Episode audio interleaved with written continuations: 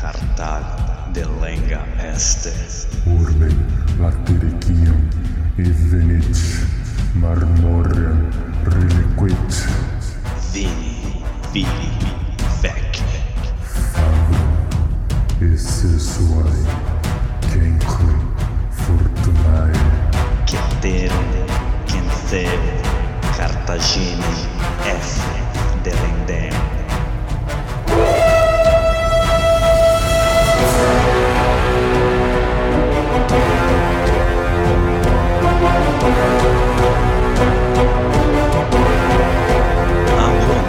Alô galera, estamos de volta para o 27 episódio do podcast Roma Nua e Crua.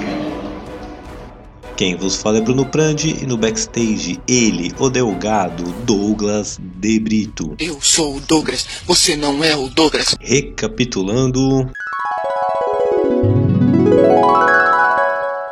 Semana passada vimos a Batalha do Rio Trébia, onde o cônsul Semprônio Longo abandona os planos de invadir a África, volta para a Itália e reúne com outro cônsul, Públio Cornélio Cipião. Como Cipião está ferido, ele assume controle das legiões do Cipião também e com um exército de 40 mil pessoas desafia Aníbal e toma um pau violento e Aníbal derrota oito legiões romanas, dois exércitos consulares e foi assim que terminamos o episódio passado no inverno em dezembro de 2018. Erro feio, erro feio, erro rude. É 218 AC, mas tudo bem, foi só um errinho.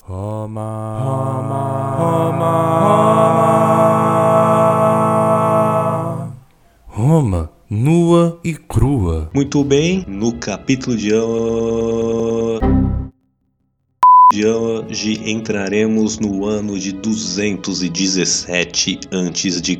Como de praxe, vão ter novas eleições consulares. Dois novos cônsules foram eleitos. Eles eram Caio Flamínio e Guineu Servilho. Então, muito bem, pessoal. Aníbal estava no norte da Itália, na região que era chamada de Gália Cisalpina, a última região que os romanos tomaram ali na, na Península Itálica. Os gauleses não gostavam dos romanos, viam Aníbal como um libertador, estavam se unindo a Aníbal. Mas agora é o seguinte: para sair dessa região e ir para o resto da Itália, tinha uma fronteira natural ali que eram as montanhas Apeninas. E para você ir para o sul da Itália, chegar mais perto de Roma, teriam dois caminhos: ou passando por essas montanhas, né, descendo ali um caminho que tinha pelas montanhas, ou indo pela costa do Mar Adriático. E os cônsules romanos, né, eles de novo levantam mais legiões, aí cerca de quatro legiões, né, para cada cônsul, cerca de 20 mil homens, e eles decidem fechar essas passagens.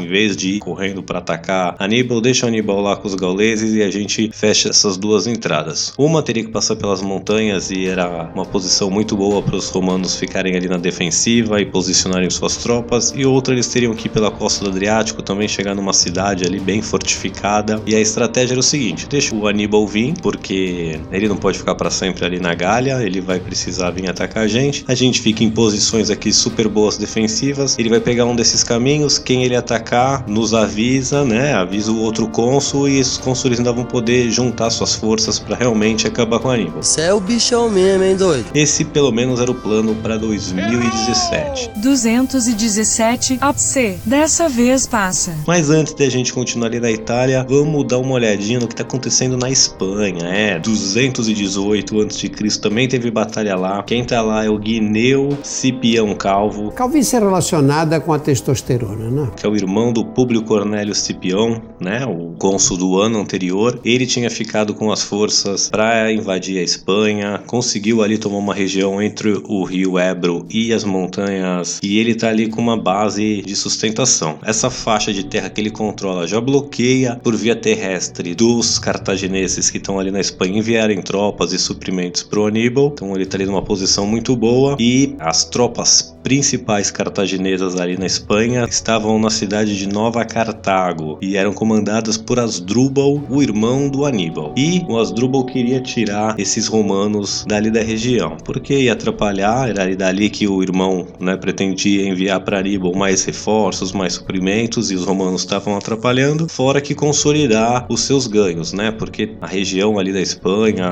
onde Aníbal e seu pai conquistou, ainda também eram relativamente novos domínios e ainda estavam passando por uma adaptação, digamos assim, os locais ainda não estavam tão confortáveis em terem mestres cartagineses. E com uma presença ali de Roma, esses súditos cartagineses acham que tem uma chance de se rebelar. Então Asdrubal, seus planos para 2017 2017 2017 2017 No, God!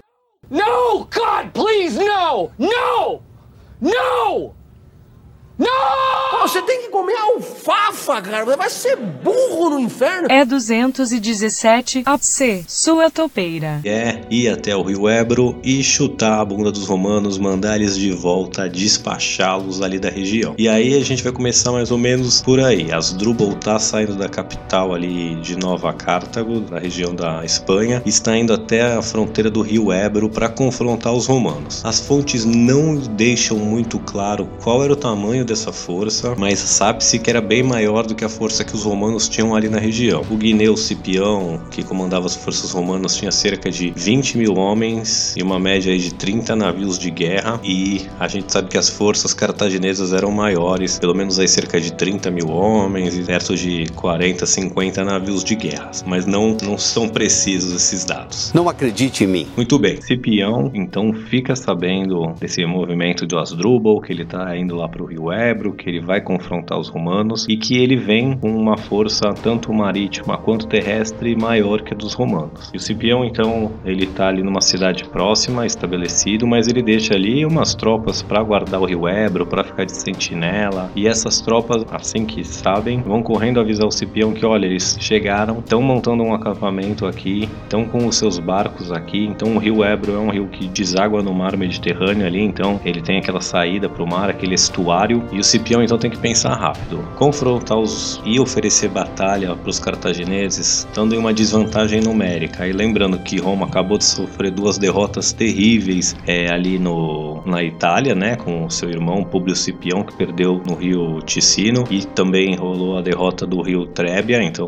Roma tá focando em defender a Itália, ele não tem como mandar reforços. E outra coisa, né, se o Cipião perde a batalha ali, ele vai deixar o caminho aberto para os cartagineses reforçarem suas tropas na Itália, mandarem dinheiro, suprimentos e então era muito importante ele manter aquela posição. Ele não quer arriscar uma batalha terrestre. Também na questão marítima suas forças são menores, mas ele tem que ser ousado, ousadia e alegria era o, o lema do Cipião. E aí o que, que ele faz? Ele pega seus melhores navegadores, tem até ali um, uma Massália, uma cidade grega ali na, na região do Mediterrâneo também manda barcos e tripulação para ajudar os romanos. E ele monta assim, pega os 35 barcos de guerra, monta com seus melhores remadores e ele enche as suas tropas, né? Nesses barcos, além dos navegadores, da tripulação, também iam soldados para quando ficava treta com barco a barco. Então, ele em vez de colocar um número normal, já que ele tinha menos barco, ele resolve dobrar o número de soldados que iriam em cada barco, para assim equilibrar as forças, digamos. O miserável é um gênio! E aí ele sai numa manobra surpresa de tentar surpreender, né, é, essa marinha cartaginesa que tá ali ancorada no rio Ebro, perto do acampamento cartaginês, ainda se preparando para as ações que eles vão tomar. Então os romanos vão, conseguem entrar ali no rio Ebro, estão subindo o rio para pegar os cartagineses de surpresa, só que sentinelas ali que estão tomando conta percebem a movimentação romana e vão correndo avisar. Assim que Asdrubal fica sabendo que os romanos estão vindo, a marinha romana ali está vindo para atacá-lo, ele rapidamente monta sua marinha e vai de encontro aos romanos ali no rio Ebro. E logo essas duas forças vão se encontrar e começa a batalha do rio Ebro.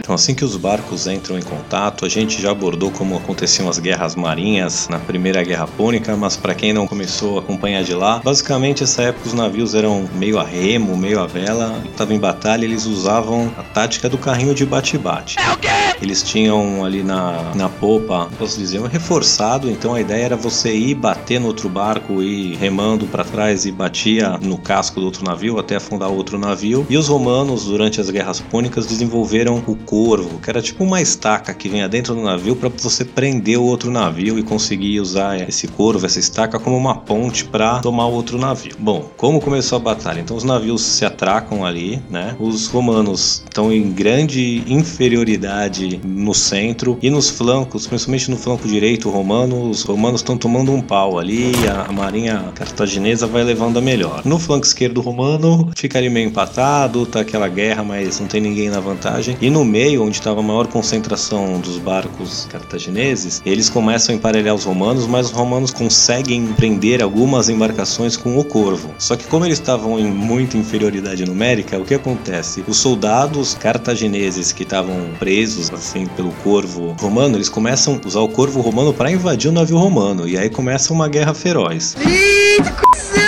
E aí parece que vai dar ruim para os romanos. Porém, o Cipião, malandro que era, tinha colocado o dobro de soldados nos barcos, lembra? Então, quando os cartagineses começam a embarcar nos barcos romanos, eles começam pouco a pouco aí perdendo, porque os soldados romanos de infantaria eram melhor que os cartagineses e eles tinham o dobro de soldados. Então, lentamente vão virando o jogo e vão empurrando de volta os cartagineses para os seus barcos. Parece que o jogo virou, não é mesmo? E aí eles começam eles a invadirem os barcos cartagineses e tentar botar fogo. E aí, no meio dessa confusão toda, os romanos conseguem afundar um barco a sua tripulação inteirinha, tocar fogo, o barco afunda e se perde um barco inteiro. Alguns minutos depois, os romanos ali do centro conseguem afundar outro barco com toda a sua tripulação. E vai continuando a batalha, os romanos ali no centro deixam os cartagineses em pânico e eles começam a levar a mão. Aí já teve dois barcos afundados com toda a tripulação, eles conseguem ainda pôr fora de combate, não chegam a afundar, mas conseguem pôr fora de combate mais quatro barcos cartagineses. E aí os flancos, vendo que o centro estava perdendo, digamos assim, eles resolvem abandonar a batalha. Eles ainda estavam mais ou menos em igualdade numérica de barcos, mas eles vêm, meu, tá dando ruim, nosso exército está acampado ali, vamos voltar ali e a gente volta para proteção do exército, quero ver os romanos seguirem a gente. E aí eles abandonam, desengajam e voltam remando ali para sua base, perto do seu acampamento. Eles chegam lá, o exército tá ali mais ou menos na beira do rio, né, na margem, eles deixam o barco, correm para trás dos exércitos para ficar ali protegidos dos romanos. Só que o Cipião, vida louca, ele não vai deixar isso barato. Ele viu que os cartagineses bateram em retirada, em vez de comemorar a vitória, ele resolve ir atrás dos cartagineses e vai na perseguição. Assim que os cartagineses, né, tracam na margem, abandonam os barcos e ficam ali esperando ver que os romanos vêm fazer, os romanos continuam se aproximando. Os cartagineses estavam achando que os romanos o que iam tentar desembarcar,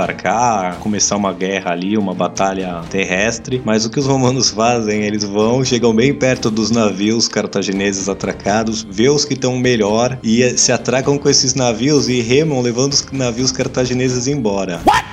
Então, na mão grande, o Guineu Cipião ainda consegue tomar mais 25 embarcações dos cartagineses e sair rebocando elas. Quando os cartagineses percebem o que está acontecendo, já era tarde demais, porque com esses barcos tomados, mais os afundados, mais os danificados, eles não tinham nem mais como ir atrás dos romanos. Os romanos, além de vencerem a batalha, ainda conseguiram tomar mais 25 navios de guerras e foi uma grande vitória do Guineu Cipião Calvo, uma grande vitória de Roma. E as Drubal, né, ainda tinha um exército maior, ainda ia poder continuar essa batalha, mas, como eu disse, outras regiões da Espanha recém-conquistadas aproveitam para entrar em revolta e ele quer saber, vou cuidar do que eu já tenho, deixa os romanos aí, aceita a derrota e vai cuidar das rebeliões que tá tendo em outros lugares. Volta o cão arrependido com suas orelhas tão fartas. E aí ali o que, que o Guineu Cipião consegue com isso, né? Primeiro, uma vitória para elevar a moral dos romanos depois das duas sacoladas que eles tomaram do Aníbal. Segundo agora, é a superioridade numérica ali no norte do, do Mediterrâneo, ali entre a, a Espanha até o norte da Itália, agora era completamente controlado pelos romanos, a parte marítima, né? E a parte terrestre ainda estavam os romanos lá bloqueando os cartagineses. Então foi uma super vitória aí, uma vitória estratégica importantíssima que cortou o link também entre os irmãos Barca, né, o Asdrubal e o Aníbal, porque apesar da guerra ser com Cartago, quem começou a guerra foi a família Barca, veio ali da Espanha. Então os cartagineses ali do norte da África, eles mandam suprimentos, soldados, mas assim, quando o Aníbal tem que pedir alguma coisa para Cartago propriamente dita, tem que passar pelo Senado, tem que autorizarem. E ali da Espanha era mais ou menos o, o país dele, ele que era o bom da boca, a família dele que mandava. Então se ele precisasse de qualquer coisa, vir da Espanha era um pedido, né? Se ele tivesse o caminho livre. Agora não tem mais. Tá romanos tomaram, essa rota tá cancelada, ainda tem Cartago para mandar suprimento, mandar soldado, mas aí tem que ir do norte da África e tem que passar pelos processos burocráticos que tem em Cartago. Então foi uma bela vitória para os romanos que estavam precisando. Agora vamos voltar para a Itália e ver o que, que o Aníbal vai aprontar dessa vez. Mamma mia! È Bruno! Podcast Romano e crua! Bom, como vimos, né, os dois cônsules do ano, o Caio Flamínio, ele foi pela rota ali embaixo das montanhas, tá guardando as montanhas apeninas, as passagens das montanhas, e o Servilho tá ali na costa do Mar Adriático, também guardando a cidade e a passagem. E Aníbal fica aí numa encruzilhada, porque ele queria o quê? Que os romanos viessem atacar ele, ter outra grande vitória, montar outra armadilha, outra arapuca para os romanos, mas ele viu que os romanos não vão vir atrás dele. Os gauleses ali na região que ele tava, que estavam dando super apoio, eles estão dando apoio porque tá vencendo os romanos. Se ele ficar lá sem vencer, sem nada, ele só fica lá consumindo os recursos, consumindo a comida e causando problema. Então ele sabia que não pode ficar muito ali, e quanto mais ele fica, mais os gauleses vão passando de amigo para inimigo. Falciane falando mal de mim?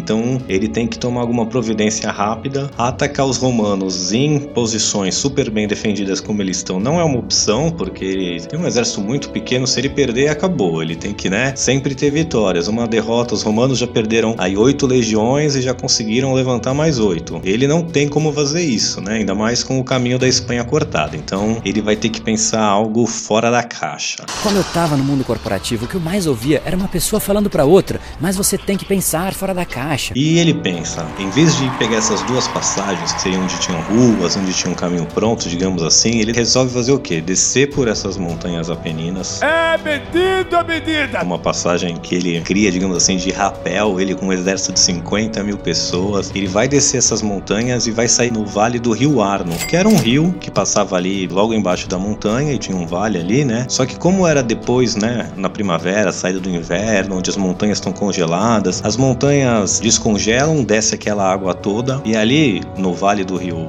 Arno, que é onde ele desceu, não fica um caminho seco, vira um pântano na primavera e é um pântano assim, a lá Pantanal brasileiro mesmo, um brejão e uma região gigante disso. Então achava-se que essa era uma barreira geográfica intransponível, assim como pensaram dos Alpes, né? Essa travessia vai ser bem mais curta que a dos Alpes, vão ser quatro dias ao invés de 16, porém vai ter um grau de dificuldade gigante. É de mais de 8 mil! E por quê? Então pensa, tem que descer aí de rapel com um elefante, cavalo, 50 mil soldados para chegar num pântano. E aí no pântano, amigão, não tinha o que fazer, não tem como dormir, não tem área seca. Eles tiveram que marchar por quatro dias e três noites sem parar. Fala-me, Nossa Senhora! Né? Só para pra comer, mas come de pé. Não tem. Você tá num brejo, num pântano, com água às vezes até o pescoço, água na cintura, lama para todo lado. Então ele vai perder muita gente, vai ter doença, vai um monte de coisa acontecer. Até o próprio Aníbal vai encontrar uma infecção no olho que vai deixar ele cego de um olho. Mas depois de quatro dias, então assim, ele ainda posiciona suas tropas de um jeito estratégico para dar certo. Então na linha de frente ali estão os líbios, as tropas ibéricas e africanas ali, as tropas mais leais a ele, mais casca grossa. Atrás vem a infantaria gaulesa, que era, eu posso dizer assim, as tropas menos confiáveis de Aníbal. E aí atrás dos gauleses vem a cavalaria e vem por último ele fechando a coluna cartaginesa em cima do único elefante que sobrou. Não sei, ninguém sabe na história se o elefante morre na travessia, né? Ele passou os Alpes com 37 e até a batalha do Rio Trebia tinham 37, mas quando ele sair desse pântano vai sobrar apenas um. Aí não sabemos se morreu na batalha do Rio Trebia, se morreu passando do pântano, se morreu de outras causas no inverno. E morreu. Mas agora quando ele vai aparecer ali do outro lado do pântano só vai ter um elefante. Mas por que foi tão estratégico esse posicionamento? Essas primeiras tropas eram as tropas, né, que já marcharam algumas ali desde a África de Cartago até atravessar ali pela Espanha, depois marcharam da Espanha pela França, atravessaram os Alpes, então eram as, as tropas mais treinadas. Atrás eram os gauleses, que eram as tropas regionais, que esses sim eram que podiam fugir ou abandonar a missão. Então as tropas da frente puxavam o ritmo, os gauleses estavam ali na frente da cavalaria, então não dava para eles fugirem, porque a cavalaria ia pegar eles. E por último vinha o Aníbal olhando tudo o que estava acontecendo. Em grego, estratégia. Mas como eu disse, uma travessia bizarra de difícil, com Aníbal perdendo a visão de um olho, vários morrendo, vários ficando doentes, o pessoal que parava para tirar um cochilo afundava e morria afogado no brejo. Então foi assim algo bizarro. Mas depois de quatro dias, o Aníbal consegue sair ali desse pântano e ele tá ali pertinho da onde tá o cônsul Flamínio e ele deixa suas tropas descansarem, se dessa expedição maluca aí dele. Assim que eles se recuperam, ele resolve ir confrontar os romanos. Vai dar merda, vai dar merda. O Caio Flamínio, ele tava ali na cidade de Arécio, que se não me engano hoje chama Arezzo essa cidade. E aí ele tá mandando, né, eles tinham também as sentinelas que patrulham a área ali, ele achando que o Aníbal ainda tá lá no norte da Itália, né, que ele não passou por aqui, não passou pelo meu outro parceiro cônsul, ele tem que estar tá lá. Achou errado, otário! E aí ele começa a receber, né, notícia dos seus batedores que, cara, o exército cartaginês tá aqui perto, tá na nossa região. Me fudi! Ele nem entende como isso aconteceu, porque para ele era algo inexplicável. Mas ele resolve mandar uma mensagem pro outro cônsul dizendo: Ó, o Aníbal tá aqui com o exército dele, então vem pra cá me ajudar. É, vou estar tá te esperando pra gente unir nossas forças. E ele fica ali na cidade, fortificada, atrás dos muros, esperando o outro cônsul chegar. Aníbal, ele tem outra ideia. Ele quer o quê? Lutar com esses cônsules separadamente, né? Muito mais fácil ele vencer aí 20, 30 mil pessoas do que 40, 50 mil. Então ele quer provocar o Flamengo Para uma batalha. Então ele começa a passar ali muito perto da cidade, oferecer batalha para o Flamínio. O Flamínio não sai da, da área para ir fazer batalha. Aí ele começa o que? Saquear a região. Ali ele está no norte da Itália, ainda na região da Etrúria, onde era dos, das cidades etruscas, né? Que era uma região riquíssima. E eles saem tocando fogo em tudo na região, tocando fogo nas vilas, nas cidadezinhas pequenas, nas plantações e invadindo cidades, saqueando, tocando terror ali. Por quê? O Flamínio, ele ele era o cônsul responsável ali pela região, tava com seu exército ali e era meio humilhante para ele, né? As cidades todas pedindo socorro e ele, não, vou ficar aqui esperando o meu outro cônsul. É frouxo ou não é? E Aníbal tocando terror. Essa era a ideia do Aníbal mesmo, tirar. Só que o Flamínio consegue não morder a isca a princípio e, apesar de estar tá desesperando para ir enfrentar o Aníbal, seus oficiais conseguem convencer, cara, espera e vamos esperar o outro cônsul chegar e junto a gente vai matar esse desgraçado. Beleza. O Aníbal vê que não deu certo e continua tocando terror, mas ele pensa tem que achar alguma coisa mais drástica. E aí ele resolve fazer o quê? Ele resolve passar essa cidade, deixar duas forças romanas nas suas costas. Para! E ir seguindo em direção a Roma. A sua ideia não era atacar Roma, até porque essas forças não iam ser suficientes. Porém, com esse movimento de fingir que tá indo para Roma, o Flamínio fica louco. Caramba, agora ele pegou pesado. Ele fala: Meu, agora o cara né, já tocou fogo onde eu tava. Eu vou deixar ele chegar no portão de Roma e não vou fazer nada. E ele vai saqueando a região. Aí ele não, não se controla mais e resolve ir atrás do Aníbal. Então o exército do Aníbal tá um dia na frente dos romanos. E aí o Aníbal fica sabendo que Flamínio deixou né, a cidade, deixou a área fortificada e tá vindo atrás dele. Era tudo o que ele queria. Então Aníbal, sabendo dessa vantagem de um dia e sabendo que Flamínio tá vindo atrás dele, ele resolve preparar mais uma de suas emboscadas. E aí ele escolhe a região perfeita. Então tem o lago Trasimino e esse lago era um lago também ali embaixo das montanhas Apeninas, né? Tinha uns córregos que ali abasteciam o lago e tal. Mas eu quero dizer, ele era cercado, né, de montanha e tinha só uma passagem bem estreita entre as montanhas e a água, né? Um caminho ali de um quilômetro, um quilômetro e meio, uma faixa de terra pequena. E ele entra nessa faixa de terra aí, nesse contorno do lago. Tinha algumas vilas ali, algumas cidades pequenas e ele vai seguindo e aí quando ele chega num rio que cruza ali, que desce das montanhas, que cria uma defesa natural, ele monta um acampamento ali, uma posição boa para defesa e faz fogueira, uma coisa de acampamento e os romanos notam, né, que pela fumaça, pelas coisas que, ó, os cartagineses estão ali. Aí o Flamínio salivando. Esse maldito, agora que eu pego ele, vamos a toda velocidade. E eles vão. Além dos seus 20 mil homens, né, que eram suas quatro legiões, normal ali de um cônsul romano, duas legiões romanas, duas de aliados, o Flamínio também consegue juntar 10 mil soldados que sobreviveram ali da Batalha do Rio Trébia. Então esses 10 mil soldados que sobraram do ano anterior e que foram os que sobreviveram à batalha, os que querem se vingar também, eles vão ser a vanguarda ali, a linha de frente dessa coluna romana. Eles estão acelerados na frente tentando pegar o Aníbal de qualquer maneira e se vingar do Aníbal, né? E eles vão e todo o exército atrás, eles um pouco na frente, até que eles chegam ali onde estava né, a fumaça do acampamento, essas coisas, e os cartagineses estão ali esperando os romanos chegarem. E ali começa o pau. Essa linha de frente, essa vanguarda romana entra em confronto com uma infantaria pesada que tinha ali nos cartagineses e começa a batalha. Era bem manhã ainda, então tava uma neblina saindo do rio assim, uma neblina brava. Para quem é de São Paulo e desce a serra aqui para vir para Baixada Santista, sabe como é que é pegar uma área com neblina, às vezes você não vê nada e tava aquela neblina de manhã que mal dava para ver. Mas o barulho da guerra, os mensageiros romanos estão vindo pela coluna, começou a luta, a nossa vanguarda, né, já tá em confronto com os cartagineses. E aí o exército romano começa todo a acelerar e o Aníbal tá em cima das montanhas olhando isso tudo acontecer. E aí ele vê quando realmente todo o exército romano já entrou nessa, nessas passagens do lago, nesse caminho estreito, ele dá o sinal. E aí a cavalaria cartaginesa que estava escondida, intocada, ela vem e fecha essa saída, essa passagem. E aí Flamínio percebe que ele tá numa situação ruim, porque agora ele tá, o exército romano tá pinçado, né? Na frente ali, na vanguarda, tem a infantaria romana lutando já com os cartagineses e agora na retaguarda a cavalaria cartaginesa prensou eles ali e eles estão lutando em dois frontes. Estão numa faixa de terra pequena, numa neblina desgraçada, foram pegos basicamente de surpresa, mas os romanos montam ali a resistência e tá o bicho pegando. Mas aí depois que estão, né, com esse exército pinçado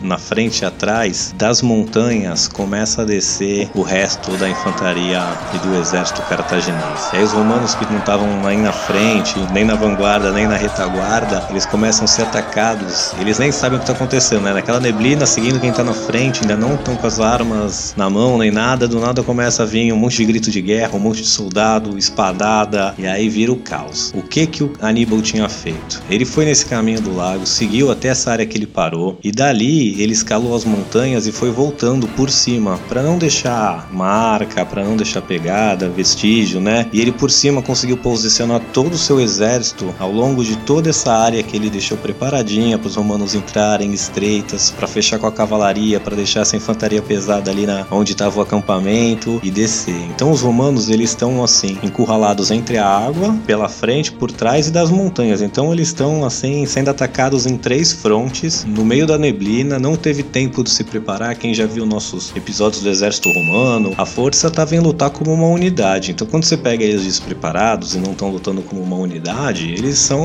muito mais fracos, né? Perde a sua arma mais poderosa, que é a organização, a disciplina ali. Mas apesar dos romanos de novo terem caído numa super armadilha ali do Aníbal, eles conseguem ainda pela primeira hora da batalha se manter estável, manter ali uma coesão, uma luta que não sabia quem ia ganhar, mas depois da primeira hora, a linha romana já fica quebrada em vários pedaços, criando vários bolsões de soldados completamente cercados pelos cartagineses. E aí não tinha o que fazer, era morrer ou tentar fugir nadando pelo lago e vários se afogam, e a cavalaria também cartaginesa vinha esse pessoal tentando nadar só com a cabeça de fora, só vinha lá espetando as cabeças, matando geral. Então foi assim, depois da primeira hora deixa de ser luta e vira massacre e vão durar mais duas horas de massacre ainda, né? Ao todo três horas de batalha. O cônsul Caio Flamínio, ele era o responsável, um dos principais responsáveis pela anexação ali da, da Gália Cisalpina, dos territórios gauleses. Foi ele que passou leis no Senado abrindo o território gaulês para a colonização romana. Então os gauleses odiavam. O Flamínio era assim o, o mordor deles, o que eles odiavam. E no meio dessa batalha os gauleses vão em cima do Flamínio, que já tem suas tropas ali para defender, mas eles não conseguem por muito tempo. O cara é completamente despedaçado, literalmente despedaçado pelos gauleses, arrancam a cabeça, os membros. A vingança nunca é plena. No. Mata a alma e a envenena. Tanto que, após a batalha, o Aníbal até tenta achar ele para fazer um funeral, mas não consegue. Os galeses desapareceram com o cara, picotaram o cara mesmo em mil pedacinhos. E é isso, só uma parte do exército romano que estava ali na vanguarda, aqueles 10 mil que tinham sobrevivido da Batalha do Trebia, que foram os primeiros a entrar em contato, eles também conseguem furar ali o bloqueio da frente dos cartagineses, porém não vai dar bom para eles também, que vão ser capturados. E um exército de 30 mil pessoas, né, 20 mil do exército que eles levantaram, mais 10 mil que sobrou do ano anterior, eles vão ser todos ou mortos ou capturados. O total de mortos são 15 mil mortos e os outros 15 mil vão ser todos capturados, né? Aí o Aníbal, ele o que ainda quer tentar pousar de libertador, deu certo ali no território gaulês, ele tá agora realmente no que era território italiano, etnia, né, das pessoas italianas, as tribos italianas. Ele vai tentar fazer a mesma coisa. Então os prisioneiros romanos vão ficar com ele. Os que eram prisioneiros aliados, ele vai tratar super bem, vai mandar de volta para casa sem pedir resgate, falar: "Cara, eu venho aqui liberar a região de vocês também. Voltem para suas casas, se unam a nós. Roma já era". Então ele tenta tratar esses aliados romanos super bem, manda eles de volta para ver se consegue quebrar as alianças que Roma tem. Todas as suas atitudes são sim movidas por alguma espécie de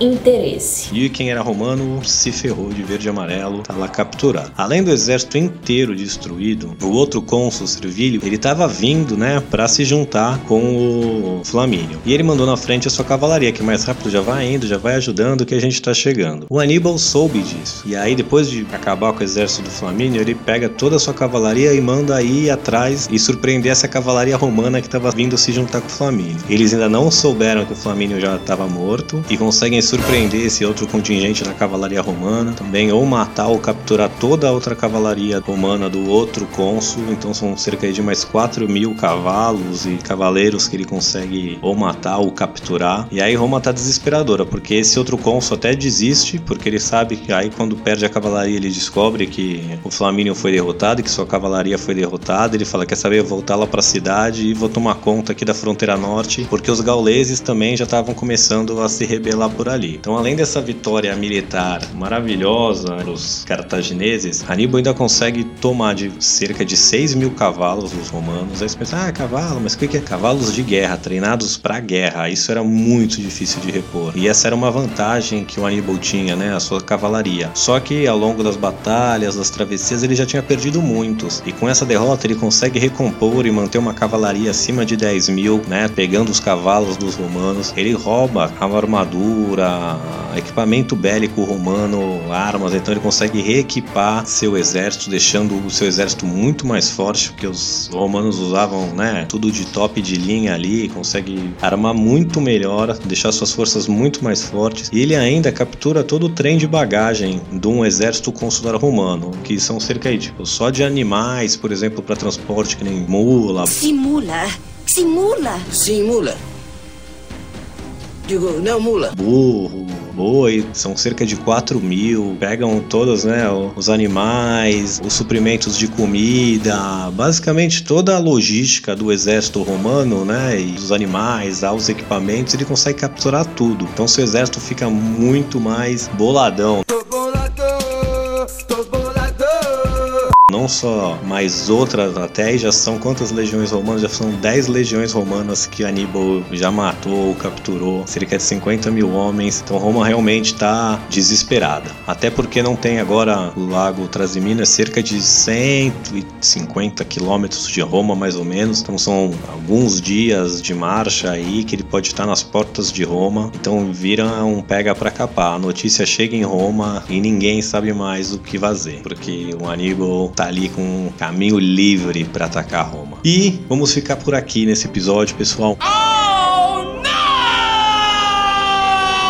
Muito obrigado. Semana que vem veremos o que Aníbal vai fazer, se ele vai atacar Roma, se ele vai tomar outras providências, o que Roma vai fazer para se defender agora que já perdeu outra batalha, outras legiões, outros exércitos para o Aníbal. Tá desesperadora a situação. Então a gente vai ver como isso tudo desenrola no próximo episódio. Muito obrigado a todos e até!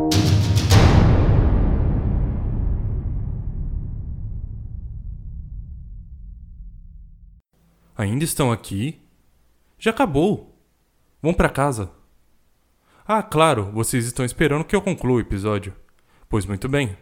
Este episódio foi escrito e apresentado por Bruno Prandi e editado por Douglas de Brito, este que vos fala. Se gostaram deste episódio, se inscreva utilizando seu agregador favorito. Caso queiram entrar em contato conosco, envie um e-mail para romanuicrua.gmail.com. Agora vão! Desliguem o podcast